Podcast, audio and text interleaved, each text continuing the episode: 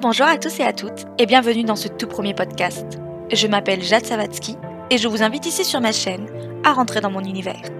Vivre le moment présent, être en pleine conscience, pratiquer la loi de l'attraction, en d'autres termes, à vivre votre meilleure vie en étant la meilleure version de vous-même. L'épisode d'aujourd'hui est destiné à me présenter, à partager avec vous qui je suis ou du moins comment je me vois. Alors qui suis-je? Cette phrase me fait penser à cet épisode de la saison 2 de Sense8 lorsque Lito est interrogé par cette journaliste. Cette question porte en effet à réfléchir. Qu'est-ce que vous répondez, vous, lorsqu'on vous la pose? Par quoi commencez-vous? Qu'est-ce qui, d'après vous, vous définit? Il n'y a pas de bonne ou de mauvaise réponse. Et les choix que nous faisons déterminent simplement la personne que nous sommes. Ni meilleure ni moins bien qu'une autre, comme dirait Lito. Nous sommes nos choix. Et il nous appartient de choisir comment on se décrit. Les éléments qui, d'après nous, nous caractérisent. Ce qui est absolument génial, c'est que si quelque chose ne nous plaît pas, il nous suffit simplement d'en changer. Je crois profondément au pouvoir de l'esprit et de la loi de l'attraction, et qu'il est possible à tous et chacun de façonner sa vie de rêve, en décidant, en croyant et en prenant les actions nécessaires pour ce faire. Mais revenons à la question de base, qui suis-je?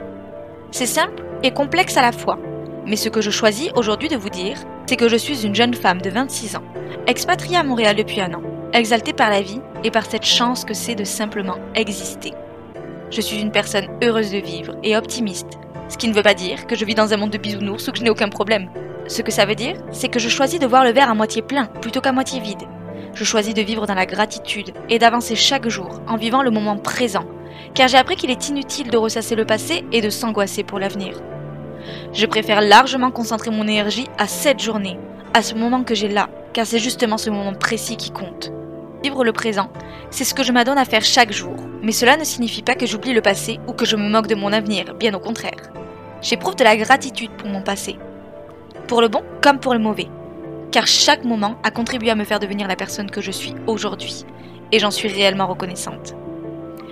J'ai des rêves pour le futur également, mais c'est en vivant dans le présent et en prenant les actions nécessaires pour les réaliser que je pourrai les voir se concrétiser. J'essaie de ne jamais oublier de rester centré, et si je m'égare, je sais qu'il me suffit de me rappeler que le moment présent est tout ce qui compte. De me rappeler l'importance et la nécessité de me recentrer pour ne pas gâcher ce que j'ai la chance d'avoir déjà, c'est-à-dire maintenant. Alors voilà, c'est ce que je suis. Une personne comme toi qui tente chaque jour de faire de son mieux, d'être heureuse et en accord avec elle-même, d'être satisfaite de la journée qu'elle a passée, d'être entourée, bien entourée, d'accomplir ses rêves, d'être la meilleure version de soi-même et d'être reconnaissante pour ce qu'elle a déjà. Baudelaire disait Et il faut affronter chaque jour comme il faut affronter toute chose. Bien que cela soit mon poète favori, je préfère le terme vivre, car la vie, même si elle n'est pas toujours rose, a le mérite de nous faire vivre une aventure incroyable. Et il est bon de se rappeler que c'est une chance, un miracle, d'être simplement en vie. J'ai dû être philosophe dans une autre vie, comme tu peux le constater. Ce que je veux faire de ma vie, c'est inspirer.